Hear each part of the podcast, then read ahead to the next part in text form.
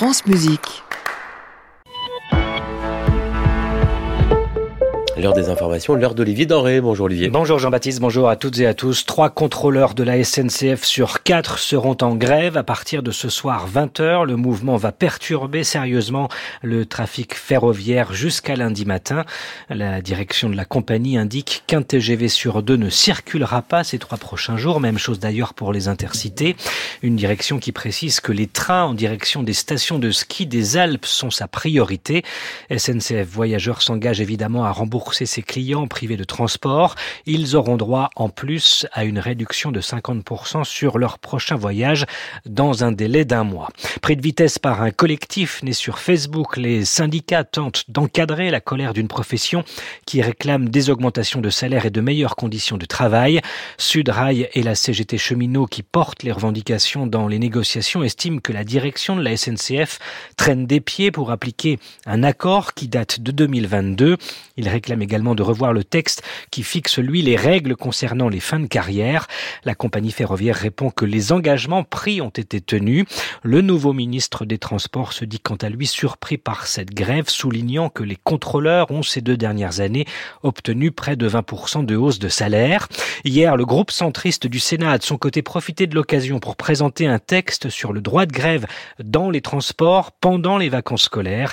Une manière, selon lui, de protéger les Français contre ce qu'il considère comme des prises en otage excessives et répétées. Les centristes redoutent des mouvements similaires en marge des Jeux Olympiques prévus cet été dans la capitale. Six mois de prison ferme pour Nicolas Sarkozy. La Cour d'appel de Paris a revu à la baisse la peine infligée en première instance à l'ancien chef de l'État. Il a été condamné à un an de prison ferme en 2021.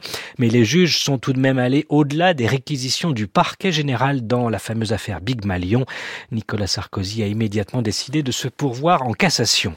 Gérald Darmanin a lui été définitivement mis hors de cause par la justice française. Il était accusé de viol depuis 2017 par une femme dont le pourvoi a finalement été rejeté par la Cour de cassation.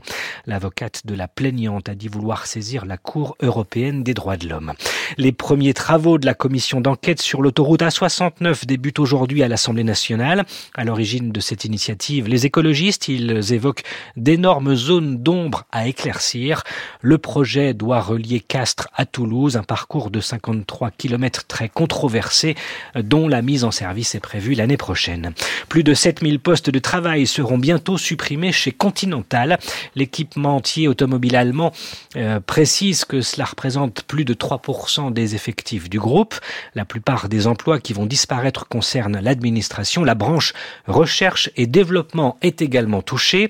La direction dit avoir besoin de faire 400 millions d'euros d'économies par an, comme beaucoup d'autres entreprises du secteur. Continental souffre des coûts très élevés de l'énergie, mais aussi de la difficile transition vers la mobilité électrique. Enfin, alors que les tractations se poursuivent en Égypte pour tenter d'obtenir une trêve entre Israël et le Hamas, Benjamin Netanyahou persiste et signe en faveur d'une puissante opération militaire à Rafah dans le sud de la bande de Gaza.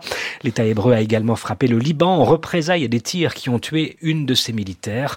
Dans une déclaration commune, le Canada, la Nouvelle-Zélande et l'Australie expriment leur plus vive inquiétude s'agissant d'une guerre qui dure depuis plus de quatre mois.